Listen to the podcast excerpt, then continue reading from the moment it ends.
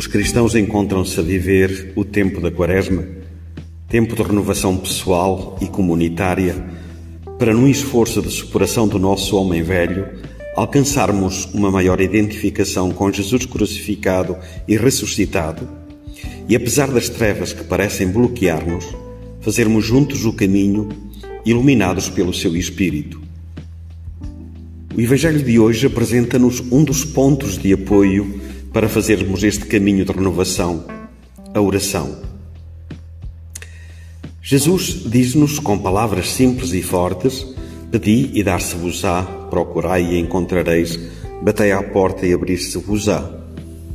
Porque tudo aquilo que pede recebe, quem procura encontra, e a quem bate à porta abrir-se-á. Qual de vós dará uma pedra a um filho que lhe pede pão, ou uma serpente se lhe pedir peixe? Ora, se vós que sois maus, sabeis dar coisas boas aos vossos filhos, quanto mais o vosso Pai que está nos céus as dará àqueles que lhes pedem. Portanto, o que quiserdes que os homens vos façam, fazei-o vós também. Esta é a lei e os profetas. O Papa Francisco, falando sobre este tema, disse: A oração é um trabalho, uma, uma labuta que requer vontade, constância e determinação, sem vergonha. Porquê? Porque eu bato à porta do meu amigo.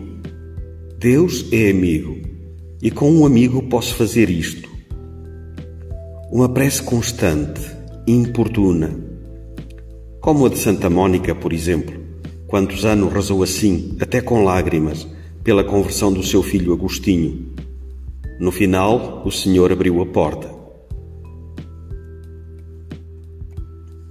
Há situações na vida que não estão ao nosso alcance resolver, como a guerra, com o seu poder maléfico e destrutivo.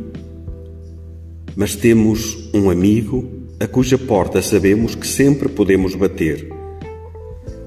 Sim, por vezes a porta parece que nunca mais se abre, mas sabemos que podemos confiar que há um caminho de perseverança que é preciso fazer, como Jesus nos refere no Evangelho de hoje. O que quiserdes que os homens vos façam, fazei-o vós também. Esta é a lei e os profetas.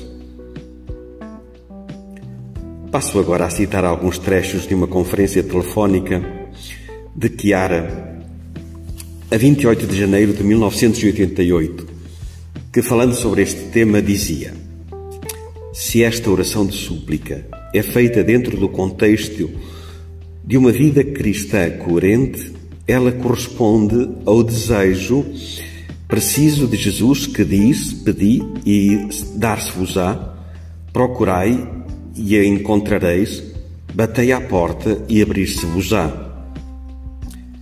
Trata-se, portanto, de uma oração que estamos autorizados a fazer e que efetivamente fazemos muitas vezes Além do mais, por meio dela declaramos a nossa impotência e afirmamos a confiança na omnipotência de Deus. Mais adiante, Chiara, referindo-se às nossas práticas diárias de oração, afirma: às vezes não são tão valorizadas quanto mereciam, pois podem tornar-se mecânicas e perder em parte o seu sentido. Cabe a nós preenchê-las com a mente e com o coração, pensando no que estamos a dizer e amando aquele com quem estamos a falar. Esforcemo-nos por melhorar todas as formas de oração. Assim nutriremos o nosso espírito. Devemos melhorar a oração como cristãos e de modo especial como membros do nosso movimento. Ela tem grande importância na nossa espiritualidade. É definida como elevação da alma a Deus destinada a estabelecer um relacionamento, uma comunhão com Ele. Está, assim, em função da unidade.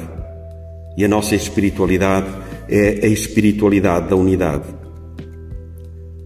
Amemos então a oração, praticando-a, junto com o amor ao irmão e com o amor à cruz.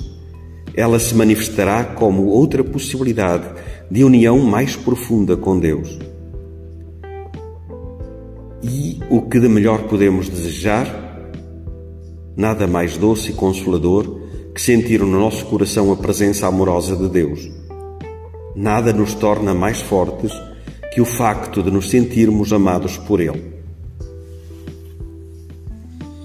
Estas foram as citações de Chiara. Somos muito tentados pelo ativismo.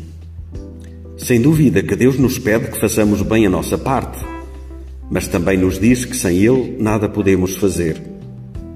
A nossa ação, desligada da amizade contínua e crescente com Ele, tornar-se-á cada vez mais estéril. Fazer toda a nossa parte, matendo-nos sempre de acordo com Deus e uns com os outros. Se assim fizermos, veremos os frutos. Este é o convite para o dia de hoje. Confiar na oração. Vamos juntos.